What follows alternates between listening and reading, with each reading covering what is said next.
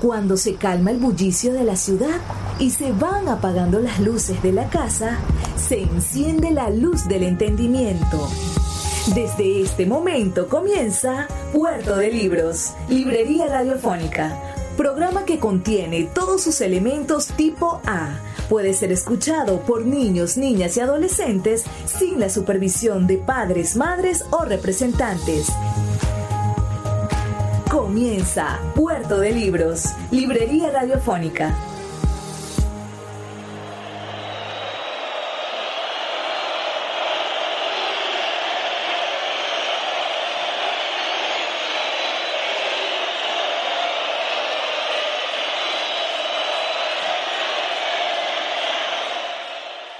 ¿Alguna vez nos preguntamos si puede haber algo más incompatible con la lectura que un estadio repleto de personas esperando que comience el juego de fútbol? Pues hoy en Puerto de Libros, Librería Radiofónica, este programa al que le damos la bienvenida, vamos a estar estudiando las relaciones entre los escritores y el fútbol, entre la literatura y el fútbol, entre la poesía y el fútbol. Haremos un programa dedicado al fútbol y la literatura, ese deporte de las grandes masas, el deporte rey, aquel que tiene fanáticos en todo el planeta y que comparan al planeta con una bola, con una pelota, con una esfera futbolística, bueno, nosotros también, como tenemos esta cabeza redonda, buscando maneras de acercar los libros a las mayorías, también estamos buscando la manera de entender cómo los escritores se han relacionado con este maravilloso deporte. Envíanos tus comentarios al 0424-672-3597. 0424-672-3597. 723597 diciéndonos qué opinas. ¿Existe una relación entre fútbol y literatura?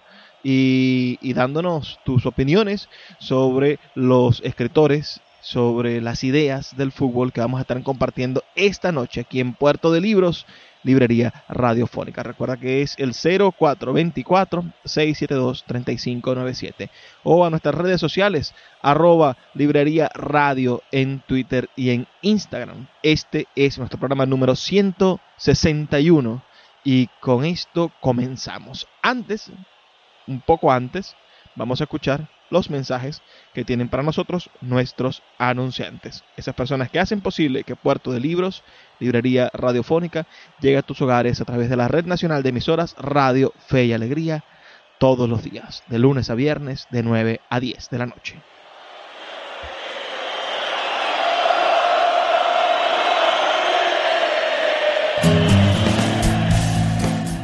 Sultana del Lago Editores es una empresa zuliana de servicios editoriales. Nuestro catálogo tiene más de 100 títulos de autores nacionales e internacionales. Además, somos la única editorial que presta servicios de impresión bajo demanda en Maracaibo.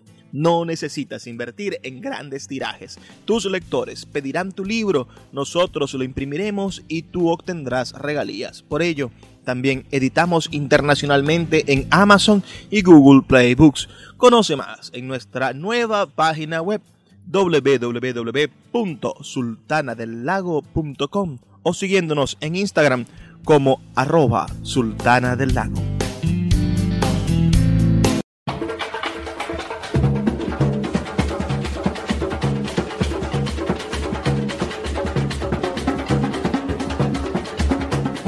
El fútbol, sí señores, va a ser el tema de esta noche de Puerto de Libros, Librería Radiofónica. Como saben, la humanidad ha realizado a lo largo de su historia diversos juegos de pelota. Desde la antigüedad se conoce este entretenimiento que existía tanto en la cultura del mar Mediterráneo como en América. El hallazgo más antiguo y revelador se remonta a un relieve de la antigua Grecia, 400 años antes de Cristo, donde un hombre domina una pelota sobre su muslo este deporte era el pisquiros, que se jugaba con una pelota de cuero pintada con colores brillantes y dos equipos de 12 a 14 jugadores. La FIFA lo reconoció como una de las formas más antiguas del actual fútbol. Más tarde, en Roma, el mismo recibió el nombre de Ars Pastum. En Europa, a finales de la Edad Media y los siglos posteriores, se desarrollaron en las islas británicas y zonas aledañas distintos juegos de equipo a los cuales se los conocía como códigos de fútbol. Estos códigos se fueron unificando con el paso del tiempo, pero fue en la segunda mitad del siglo XVII cuando se dieron las primeras grandes unificaciones del fútbol, que más tarde dieron origen al fútbol de rugby, al fútbol americano, al fútbol australiano y al deporte que hoy se conoce en gran parte del mundo como fútbol a secas. En otras zonas del mundo también se practicaban juegos en los que una pelota era impulsada por los pies. Entre ellas puede mencionarse las reducciones jesuíticas de la zona guaraní, más específicamente en San Ignacio Miní en el siglo XVII, en la región que ahora se conoce como Misiones. El jesuita español José Manuel Peramás escribió en su libro De Vita e Morbius Tracidens Virolum Paraguaycorum lo siguiente. Solían también jugar con un balón que, aun siendo de goma llena, era tan ligero y rápido que cada vez que lo golpeaban seguía rebotando algún tiempo, sin pararse, impulsado por su propio peso. No lanzaban la pelota con la mano, como nosotros, sino con la parte superior del pie desnudo, pasándola y recibiéndola con gran agilidad y precisión. Los primeros códigos británicos, que se caracterizaban por tener pocas reglas y por su extrema violencia, ah, y otros más populares, fueron los del fútbol del carnaval. Por dicha razón, el fútbol carnaval fue prohibido en Inglaterra por decreto del rey Eduardo III y permaneció prohibido durante 500 años. El fútbol de carnaval no fue sino el único código de la época, de hecho existieron otros códigos más organizados, menos violentos e incluso que se desarrollaron fuera de las Islas Británicas. Uno de los juegos más conocidos fue el Calcio Florentino, originario de la ciudad de Florencia, Italia, este deporte influenció en varios aspectos al fútbol actual, no solo por sus reglas, sino también por el ambiente de fiesta en que se jugaban sus encuentros. Y ahora verán ustedes cómo aparece la literatura. El primer poema del cual se tiene registro de su existencia en torno al fútbol es uno dedicado al calcio florentino, a este, a este calcio. Es del año 1680 de Florencia. Y dice así. Acerca del juego del fútbol. Soneto al calcio de Florencia. Esta batalla que arde en tus ojos, bajo un cielo tan gris que aja la tierra, guarda tanto del arte de la guerra, que aun siendo juego, temes los despojos. Aquí están el guerrero, su armadura, la maestría que enfrenta al enemigo, y eres solo el agónico testigo del arte de su pie y su figura. Valor, astucia, tan solo esto hayas, mientras ruedas la bola por el campo llevada por guerreros irreales. Y siendo solo un juego estas batallas, de guerra y de verdad, tanto, tanto, que parecen fingidas, las reales. Este texto es de Vicencio de Filiacaja, la expresión literaria más antigua dedicada a este juego, al maravilloso fútbol. Hola, soy Juan Villoro, escritor mexicano. La literatura y el fútbol son formas del juego y los dos dependen de, reglas, de la observancia de esas reglas y ambos desatan la ilusión de representar un mundo diferente. Cuando nosotros vemos un partido, no solamente estamos viendo acciones deportivas, sino que delegamos nuestras emociones en el juego de tal manera que pensamos que si ganan los nuestros, ganan los buenos. Es una batalla entre el bien y el mal. Y un partido es una especie de relato, dura 90 minutos, más lo que se sirva a compensar el árbitro. Y a lo largo de este relato, pues hay truculencias, dramas, finales sorpresa o tedio, en fin, es, un relato que tiene distintas eh, propuestas. Y en eso se parece bastante al, fútbol, a la literatura, que, tiene que ver mucho con la representación del mundo a través de un relato. Y ambos tienen también en común la creación de personajes, porque cuando nosotros vemos jugadores, no solamente estamos viendo atletas, sino que de alguna manera les atribuimos virtudes, a veces homéricas, eh, de ciertas capacidades especiales que tienen. Eh, a veces se les ponen apodos a los jugadores, en ocasiones los jugadores se pueden convertir en grandes traidores de un equipo cuando se van al club rival, fichan por él y regresan a jugar a donde antes fueron queridos y ahora son odiados. Entonces hay un elemento de dramaturgia en cuanto a los personajes del juego que se parece también bastante a, la literatura. Y luego ambos están acompañados de palabras, porque de nada sirve el fútbol si no lo comentamos. Lo más interesante muchas veces del fútbol son las tertulias, en donde una jugada que duró unos cuantos segundos se alarga durante horas enteras gracias a la capacidad retórica de las personas. Y los cronistas de la radio, de la televisión, de la prensa, pues han acompañado el juego como rapsodas, como evangelistas de esta gesta y entonces el fútbol también se asocia mucho con, con las palabras. Yo creo que esos son algunos de los muchos puntos en, en común que tienen fútbol y literatura. afortunadamente hay, hay, varios escritores que rompieron el tabú de escribir de fútbol, que durante mucho tiempo se consideraba que era una actividad para el populacho, eh, indigna de la reflexión intelectual. Pero siendo la forma de entretenimiento mejor organizada en el planeta Tierra, pues creo que vale la pena tratar de comprenderla. Eh, yo recomendaría Fútbol a Sol y Sombra de Eduardo Galeano, que es un libro central para entender el fútbol. Em, eh, una religión en busca de un Dios de Manuel Vázquez Montalbán, otro escritor que nos autorizó a pensar en el fútbol de manera inteligente. Pensaría, por supuesto, en los cuentos de Fontana Rosa y de Osvaldo Soriano, dos grandes escritores argentinos que a través de la ficción también se adentraron en los misterios del fútbol.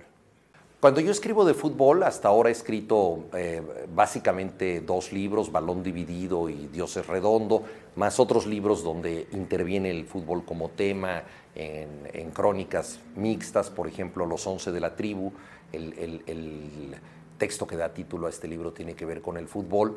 Eh, yo he pensado que, que los lectores más interesantes que puedo tener son o los hinchas recalcitrantes, que adoran el juego y saben de fútbol mucho más que yo, o bien los que lo detestan o simplemente no se interesan en él, pero quieren conocerlo, quieren saber de qué trata esa locura que interesa a tantas gentes. Entonces ese tipo de, lectores extremos eh, son los que más me, pueden a mí eh, atraer y, afortunadamente los he tenido, pero claro, en, el intermedio, en, en, lo que puedan ser otro tipo de lectores, desde luego todos ellos son bienvenidos a, a, la lectura de, un libro. No todo el mundo quiere leer de, fútbol, pero, pero hay gente que solo lee de fútbol. Eso también es, es muy curioso. Me he encontrado con, con personas que, que han leído mis libros de fútbol, pero nada más porque no les interesa que yo escriba de otras cosas. Escuchas Puerto de Libros con el poeta Luis Peroso Cervantes. Síguenos en Twitter e Instagram como arroba Librería Radio. El poeta Luis Peroso Cervantes le acompaña en Puerto de Libros, Librería Radiofónica, por Radio Fe y Alegría, con todas las voces.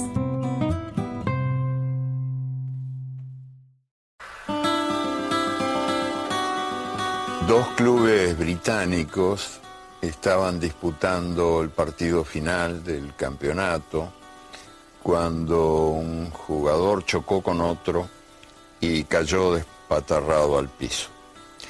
En camilla lo sacaron de la cancha y todo el equipo médico se puso a trabajar, pero el jugador, desmayado, no reaccionaba. Y pasaban los minutos y el entrenador se comía el reloj con agujas y todo, porque se daba cuenta de que no iban a poder resistir con 10 jugadores los embates del cuadro enemigo.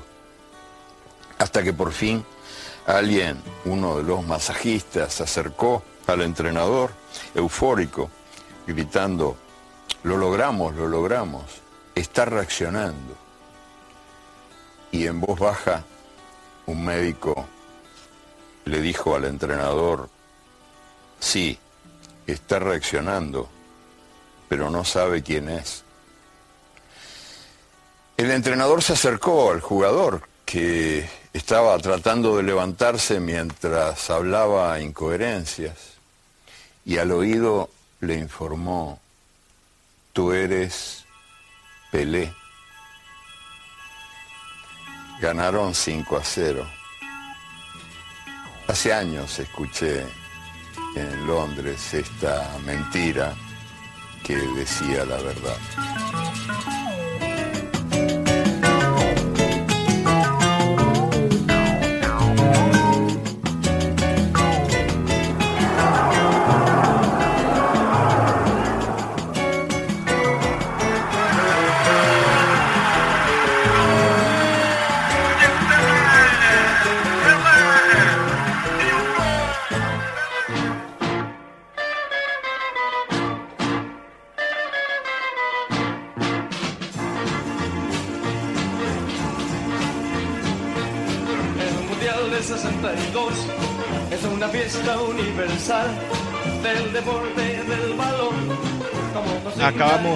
La voz del gran escritor uruguayo Eduardo Galeano, quien es uno de los grandes amantes del fútbol. Yo los invito a buscar su, su libro, Fútbol a Sol y Sombra, que es un libro escrito en el año 1995 y es uno de los grandes y emblemáticos libros de literatura sobre el fútbol.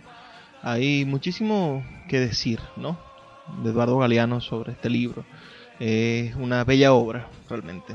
Y en ella resume a través de pequeños relatos las cosas más importantes y bonitas del deporte del fútbol. Una pieza de colección básica para los fanáticos del fútbol y los de la literatura, donde podremos encontrar por qué el fútbol debe de mantenerse a sol y a sombra. ¿Qué les parece esa, esa idea?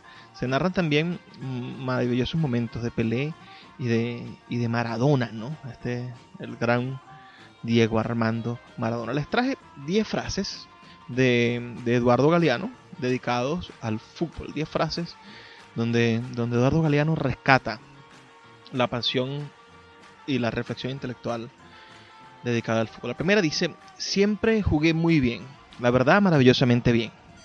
Era el mejor de todos, pero solo de noche, mientras dormía. Durante el día, hay que reconocerlo, he sido el peor pata de palo que se ha visto en los campitos de mi país. La segunda frase nos dice, en su vida el hombre puede cambiar de mujer, de partido político o de religión, pero no puede cambiar de equipo de fútbol. La tercera frase nos dice lo siguiente, dice, ¿en qué se parece el fútbol a Dios? En la devoción que le tienen muchos creyentes y en la desconfianza que le tienen muchos intelectuales. 4. No hay nada menos vacío que un estadio vacío. No hay nada menos mudo que las gradas sin nadie. Y esta frase número 4 quizás se va a volver la realidad del fútbol en los próximos días, porque a pesar de, de ser el deporte de las mayorías, uh, próximamente la liga alemana va a comenzar de nuevo a tener juegos de fútbol en medio de la pandemia y lo va a hacer sin público. Pasarán algunos años, eh, o por lo menos la obtención de la cura de, o de la vacuna del coronavirus para poder para podernos encontrar con, con otra vez esos estadios llenos con miles y miles de personas. La quinta frase dice, los niños no tienen la finalidad de la victoria, quieren apenas divertirse. Por eso, cuando surgen excepciones como Messi y Neymar, son entonces ellos, para mí, unos verdaderos milagros. La 6 dice, yo no soy más que un mendigo del buen fútbol. Voy por el mundo sombrero en mano y en los estadios suplico una linda jugadita por amor a Dios. Y cuando el buen fútbol ocurre, agradezco el milagro sin que me importe un rábano cuál es el club o el país que me lo ofrece. La séptima frase de Eduardo Galeano es, el fútbol es la única religión que no tiene ateos. El fútbol es la única religión que no tiene ateos, maravilloso. La octava dice, el juego se ha convertido en espectáculo, con pocos protagonistas y muchos espectadores. Fútbol para mirar. Y el espectáculo se ha convertido en uno de los negocios más lucrativos del mundo no se organiza para jugar, sino para impedir que se juegue. Recuerden que Eduardo Galeano es un crítico del sistema capitalista. El 9 dice, el fanático es el hincha en el manicomio. La manía de negar la evidencia ha terminado por echar a pique a la razón y a cuanta cosa se le parezca. Y a la deriva navegan los restos del naufragio en estas aguas hirvientes siempre alborotadas por la furia sin tregua. Y la décima frase dice, yo me quedo con esa melancolía irremediable que todos sentimos después del amor y al fin del partido. Eduardo Galeano. Vamos a seguir escuchando algunos comentarios de Eduardo Galeano, que además son brillantes, muy amenos y maravillosos. Recuerda que puedes reportar tu sintonía al 0424-672-3597 o en nuestras redes sociales arroba librería radio en Twitter y en Instagram. En el fútbol, como en casi todo lo demás, los primeros fueron los chinos.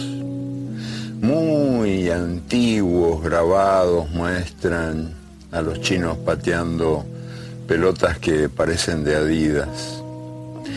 También hay evidencias de que los egipcios y los griegos practicaban un deporte bastante parecido a lo que ahora llamamos fútbol y que también los romanos se divertían así mientras Jesús era crucificado. Un mural de Tepantitla en México muestra a un abuelo de Hugo Sánchez pateando de zurda una pelota de caucho hace cosa de mil años, año más, año menos. Y siglos después, un personaje de William Shakespeare se quejaba diciendo, vos me pateáis para allá y vos me pateáis para acá. ¿Acaso me habéis confundido con una pelota de fútbol? América Latina recibió el fútbol de Inglaterra, que no lo había inventado, pero lo había organizado. Y los primeros partidos en canchas latinoamericanas se disputaron bajo la adusta, severa mirada de la reina Victoria.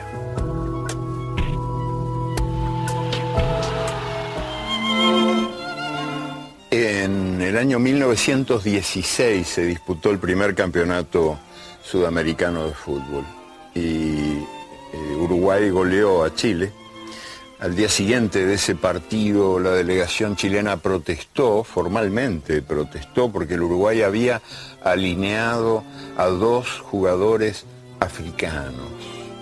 Africanos, quería decir negros, probablemente nietos de esclavos uruguayos, nacidos en el Uruguay, pero negros, y era muy raro en aquellos años ver un negro en una cancha de fútbol y mucho más raro verlo vistiendo la camiseta de una selección nacional. Eh, Europa nunca había visto negros hasta que en 1924, en la Olimpiada, quedó Francia deslumbrada por José Leandro Andrade, un negro uruguayo prodigioso, capaz de recorrer media cancha con la pelota dormida en la cabeza, eludiendo rivales que caían a su paso. Andrade demostró que el fútbol latinoamericano era hijo de papá británico, pero muy diferente del papá. Y después de haber hecho esa demostración, murió en la miseria. Había salido de la miseria, y a la miseria volvió. El viaje que después se repitió con muchos otros astros de la historia del fútbol, que habían nacido estadísticamente condenados al crimen y que habían sido salvados de ese destino por el fútbol y su gloria fugaz.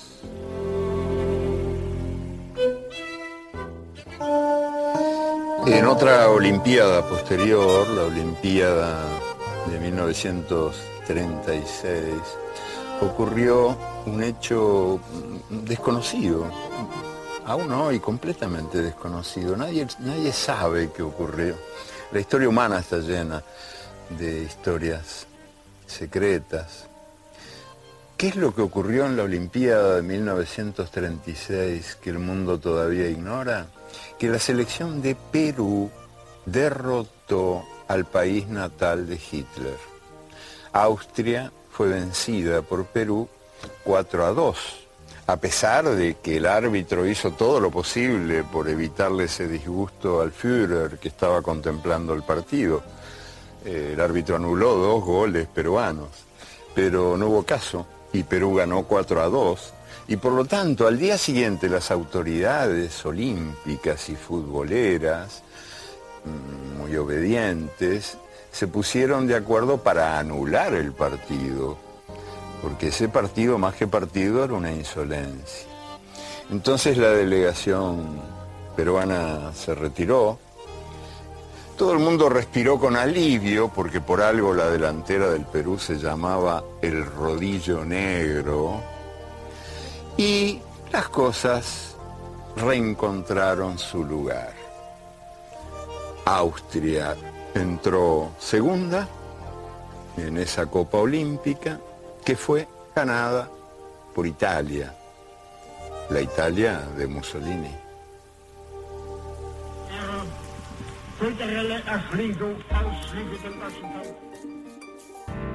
Escuchas Puerto de Libros con el poeta Luis Peroso Cervantes. Síguenos en Twitter e Instagram como arroba Librería Radio. El poeta Luis Peroso Cervantes le acompaña en Puerto de Libros, Librería Radiofónica, por Radio Fe y Alegría, con todas las voces.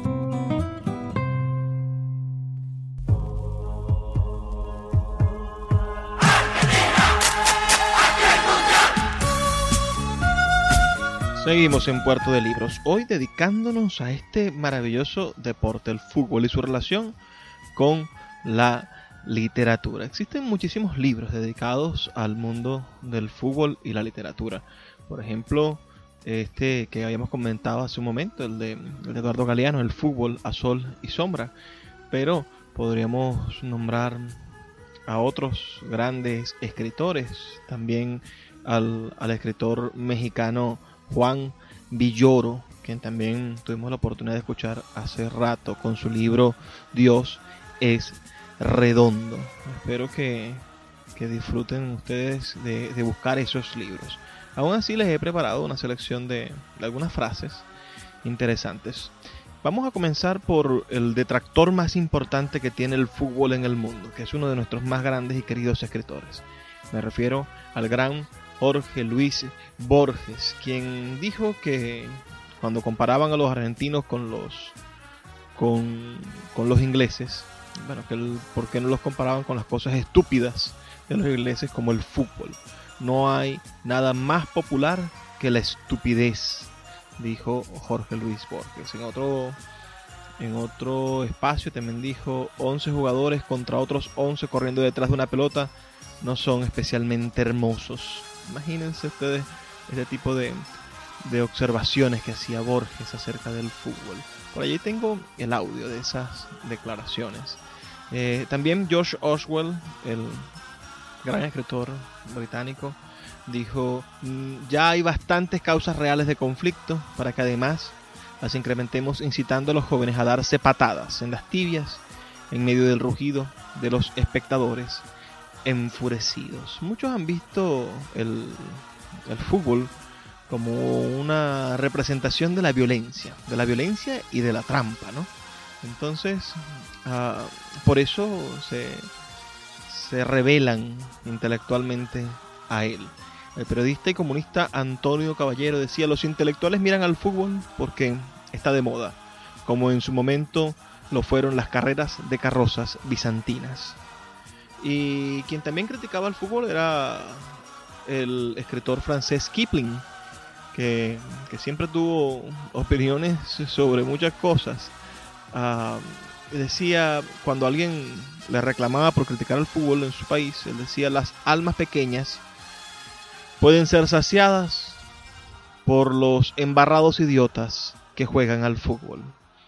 Eso era una bastante fuerte manera de, oponerse al fútbol. Pero otros grandes escritores eran fanáticos del fútbol. Me refiero a, un hombre como, como Albert Camus, por ejemplo, que decía que después de muchos años decía, después de muchos años en que el mundo me ha permitido variadas experiencias, lo que más sé a la larga acerca de moral y de las obligaciones de los hombres, se lo debo al fútbol. Resulta que Albert Camus fue arquero en su juventud y además recordaba la nacionalidad española de su mamá gracias a los uniformes de los equipos españoles. Mario Benedetti, también uruguayo, gran fanático del fútbol, decía decía esto, miren, Benedetti decía, aquel gol que le hizo Maradona a los ingleses con ayuda de la mano divina es, por ahora, la única prueba fiable de que Dios existe. También planteaba Benedetti, que era un poeta de izquierdas y de, y de alto contenido social, decía, el fútbol ha interesado a todas las capas sociales y es quizás el único nivel de nuestra vida ciudadana en la cual el acaudalado vicepresidente del directorio no tiene a mal hermanarse con el alarido del paria social. Eso también lo, rescata. Vladimir Nabokov también fue un, un ferviente jugador de fútbol. El Günter Grass, el premio Nobel de literatura alemán, Ah, se confesó siempre hincha del, del grupo, del club de fútbol de Fisburgo. Y, y una noche, en, un, en una inauguración de un, de un juego de este grupo, de este equipo, dijo uno de sus poemas dedicados al fútbol. Que dice así, miren, lentamente ascendió el balón en el cielo.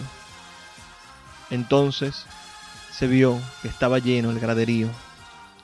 En la portería estaba el poeta solitario, pero el árbitro pitó fuera de juego.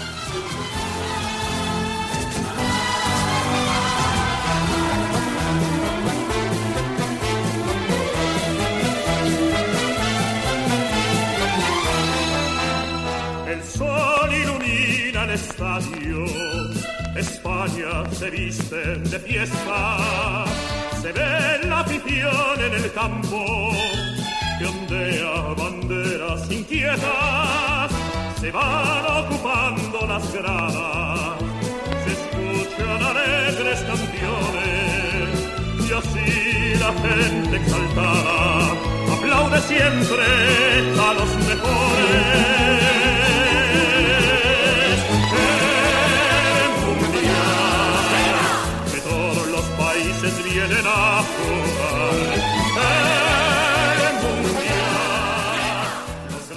Esa es la canción del Mundial de España de 1982. Sigamos con los intelectuales y el fútbol, ¿no? Con estos intelectuales que, aman el fútbol. Ah, Jean-Paul Sartre, el, el gran filósofo existencialista, admiraba en el fútbol esa capacidad de la de sintetizar algunas de las complejidades del hombre. Decía, en el fútbol todo se complica por la presencia del equipo adversario. También otros escritores como, como Roberto Bolaño dedicó un cuento, el cuento Buba, de su libro Las putas asesinas de 2011 a un episodio del fútbol. Y Camilo José Cela escribió un libro, 11 cuentos de fútbol, donde, como, como podrán imaginar, se narran sus pasiones por el, por el fútbol. Lo mismo Miguel Ángel Asturias, premio Nobel de Literatura guatemalteco, escribió un ensayo largo y bastante preparado y bien escrito acerca de la palabra hincha y, la manera en la que está relacionada con nuestra, con nuestra literatura. Otro gran escritor argentino, dícese el que más libros ha publicado y ha vendido después de Jorge Luis Borges, Osvaldo Soriano, ha dedicado casi toda su escritura a la literatura futbolística, relatos sobre el fútbol. Rafa, Rafael Alberti, el gran poeta de la generación del 27 español, escribió Oda a Platko, dedicada a un arquero del Barcelona, a quien llama en el poema Oso Rubio de Hungría. Aquí hay un pequeño fragmento de ese poema. Dice, nadie se olvida, Platko, no, nadie, nadie, nadie, oso rubio de Hungría, ni el mar, que frente a ti saltaba sin poder defenderte, ni la lluvia, ni el viento, que era el que más regía, ni el mar, ni el viento placo, rubio placo de sangre, guardameta en el polvo para rayos.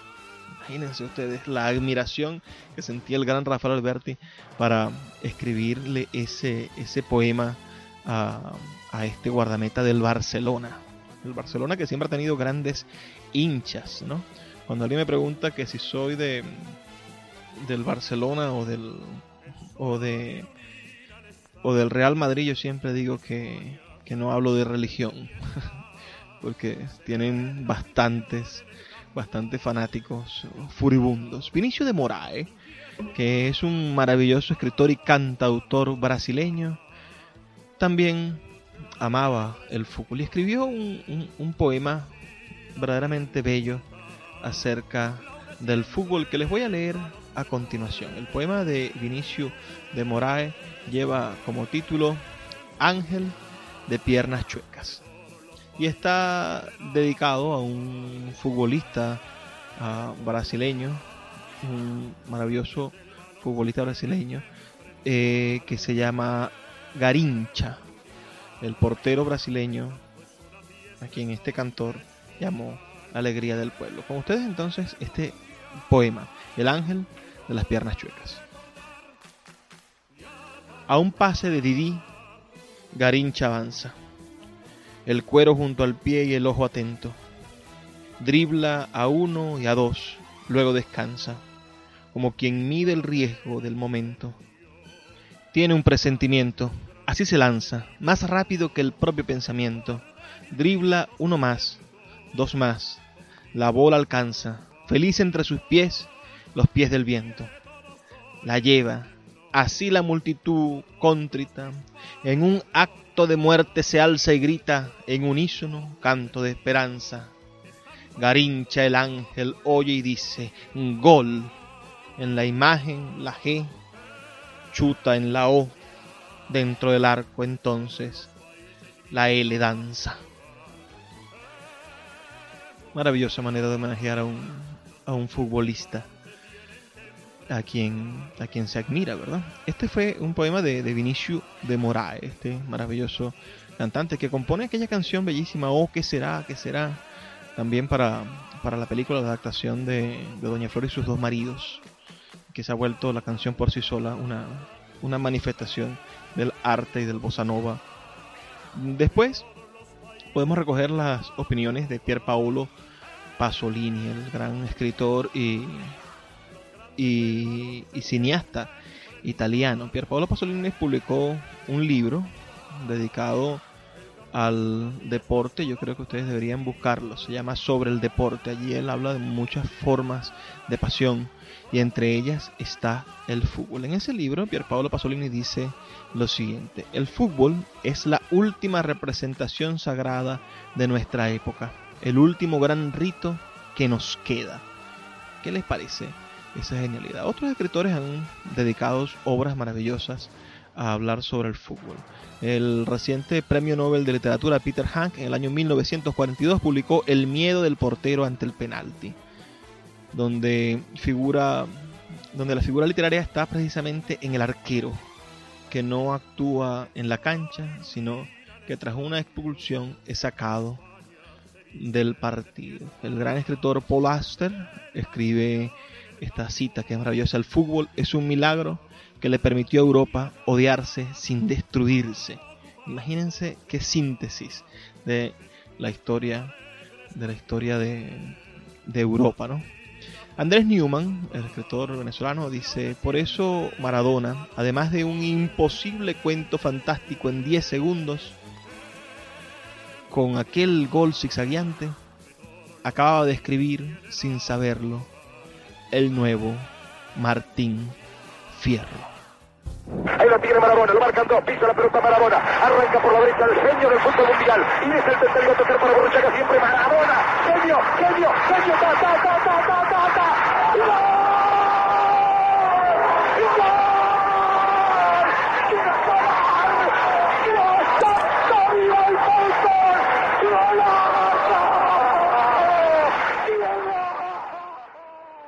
Síguenos en arroba Librería Radio.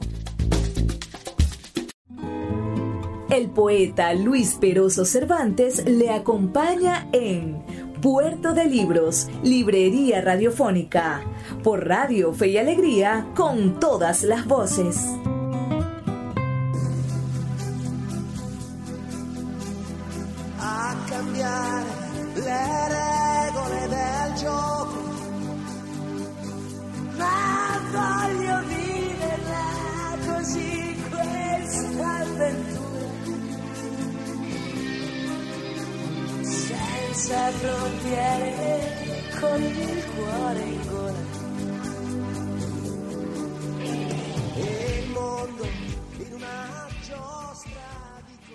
Un verano en Italia, la canción de Italia 90 del Mundial de Fútbol. Este año, en el 2020, se están cumpliendo 90 años del primer Mundial de Fútbol, la primera Copa del Mundo celebrada en Uruguay del 13 al 30 de julio del año 1930. Se celebró este primer gran campeonato, en el cual resultó ganador Uruguay, le ganó a Argentina en ese, en ese primer mundial, donde participaron Uruguay, Argentina, Estados Unidos, Yugoslavia, Chile, Brasil, Francia, Rumania, Paraguay, Perú, Bélgica, Bolivia y México. ¿Qué les parece esta, esta celebración, estos 90 años de el Mundial de Fútbol? Estamos en estas vísperas. Vamos ahora a, a escuchar otros tipos de, reflexiones geniales. Gabriel García Márquez, que era crítico de esto, decía, creo que uno puede escribir Cien años de soledad, un cuento de marineros o describir un partido de fútbol y siempre habrá un contenido ideológico. Es decir, el fútbol no, no pasa desapercibido de esa, de esa posibilidad de tener un contenido ideológico. Juan Villoro, que ha publicado Los Once de la Tribu y Dios es Redondo, como le decía,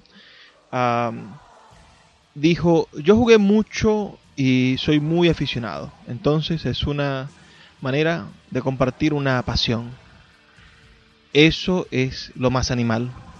Pero ya poniéndome un poco especulativo, creo que es muy interesante entender una época a partir de cómo la gente se divierte.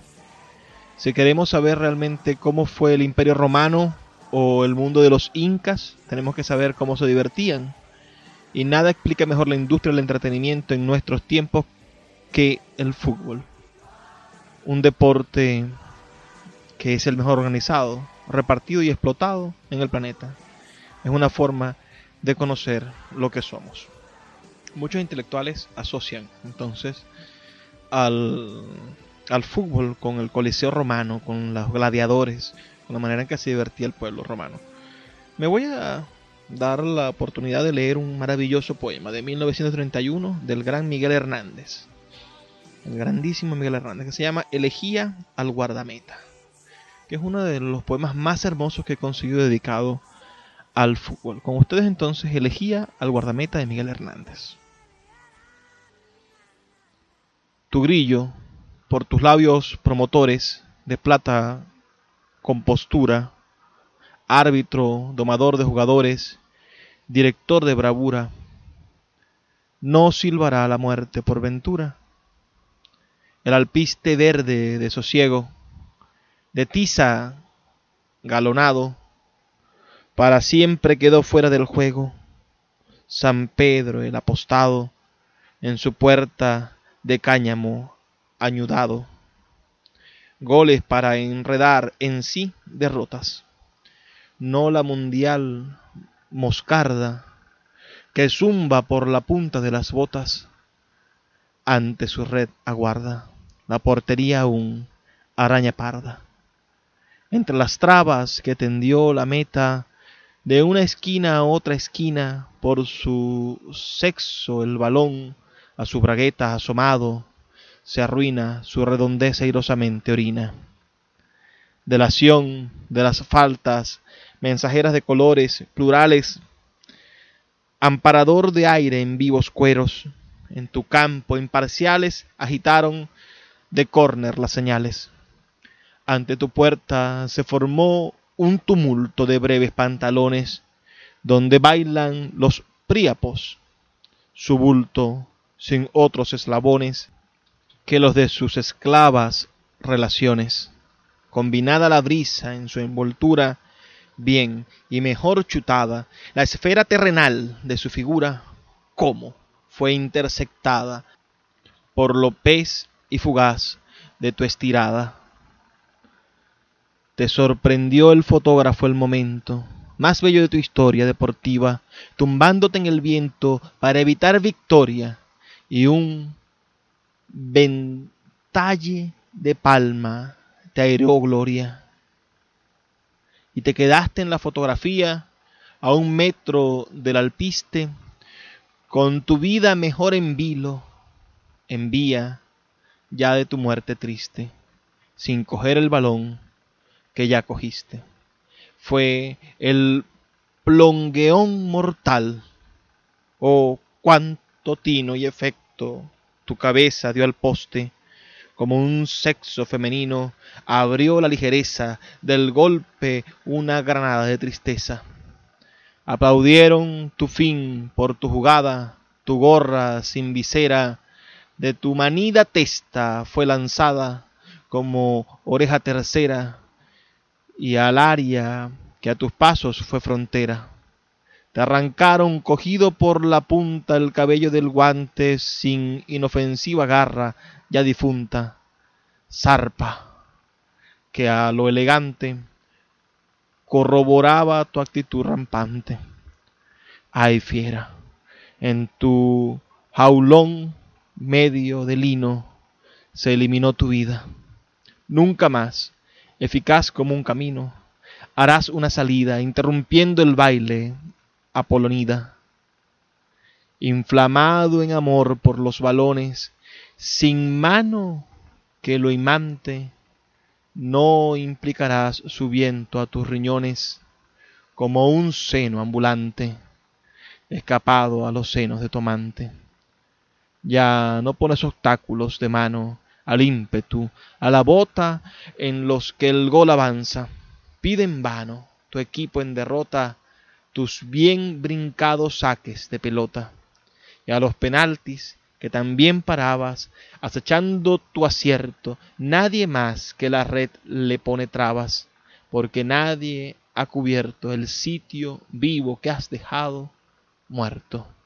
El marcador, al número, al contrario, le acumula en la frente su sangre negra y ve el extraordinario, el San Pedro suplente, vacío que dejó tu estilo ausente. México, México, 86, México, México.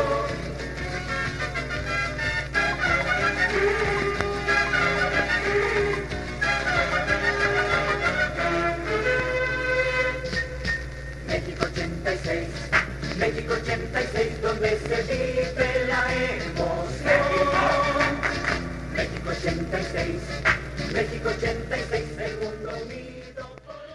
Qué les pareció ese poema de Miguel Hernández. Por favor, ¿qué les ha parecido todo el programa? Ya estamos llegando al final de esta, de esta breve experiencia futbolística, de esta breve experiencia de literatura y fútbol. ¿Ustedes qué opinan? ¿Hay algún tipo de relación entre, entre la escritura, entre la literatura y el fútbol? A pesar de que no sabemos muy bien cómo hacer para leer cuando estamos en un estadio o en los días de los mundiales, padecemos muchísimo el fanatismo y, la, y, las turbas, ¿no? Que, poco dejan de, de paz y silencio para nosotros. Pero, ¿ustedes qué piensan? Yo creo que sí, en el sentido en el que el fútbol ha impregnado nuestra sociedad contemporánea y los, los literatos, los escritores, los poetas, los autores, todos están bañados en la sociedad, todos estamos, somos, somos imanes de lo que sucede a nuestro alrededor. Para finalizar, les voy a leer un pequeño relato del gran Jairo Aníbal Niño, este escritor colombiano favorito mío, que que publica esos hermosos versos para, para niños y que en este caso es un relato pequeñísimo que se llama Llegó al aula un 15 de mayo y es muy muy divertido. Se lo leo. Llegó al aula un 15 de mayo, día de lluvia. Llegó y nos miró a todos dulcemente. Soy la nueva profesora de filosofía, nos dijo sonrió y entonces fue como si las gotas de lluvia que sobrevivían sobre su impermeable amarillo se hubieran convertido en pensamientos. A todos nos pareció que era muy joven para ser profesora y demasiado para ser profesora de filosofía. Empecé a pensar en ella por las tardes, justo en el momento en el que la radio acababa un programa de deportes y empezaba otro de canciones. De manera sorpresiva, ella estuvo presente en el partido final del intercolegial de fútbol.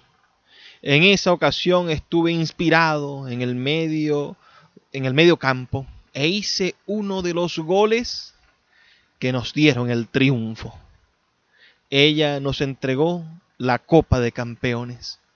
Jamás olvidaré a mi profesora de filosofía. El día del examen final, al presentarle mi trabajo, me dijo que me parecía a Sócrates. Me llené de orgullo y creo que los ojos se me llenaron de lágrimas. Caminé hacia mi pupitre como si lo hiciera por el aire, en palomita. Era el mejor elogio que había recibido en mi vida. Yo, parecido a Sócrates, el jugador de fútbol del Corintias, el Sócrates B.S. de Sousa, Viera de Oliveira, el innombrable mediocampista de la selección de Brasil. Qué divertido, ¿verdad? El niño pensaba que la estaba comparando con el futbolista. Bellísimo, bellísimo. Así que envíanos tus comentarios al 0424-672-3597 y háblanos de cuáles crees tú que son las relaciones que tiene la literatura y el fútbol y los otros deportes. Y danos ideas para hacer nuevos programas de literatura comparada, de relaciones de, de libros y literatura, de la vida y la literatura. No me puedo despedir sin antes invitarlos a lo que siempre me gusta invitarles. Por favor, sean felices, lean poesía.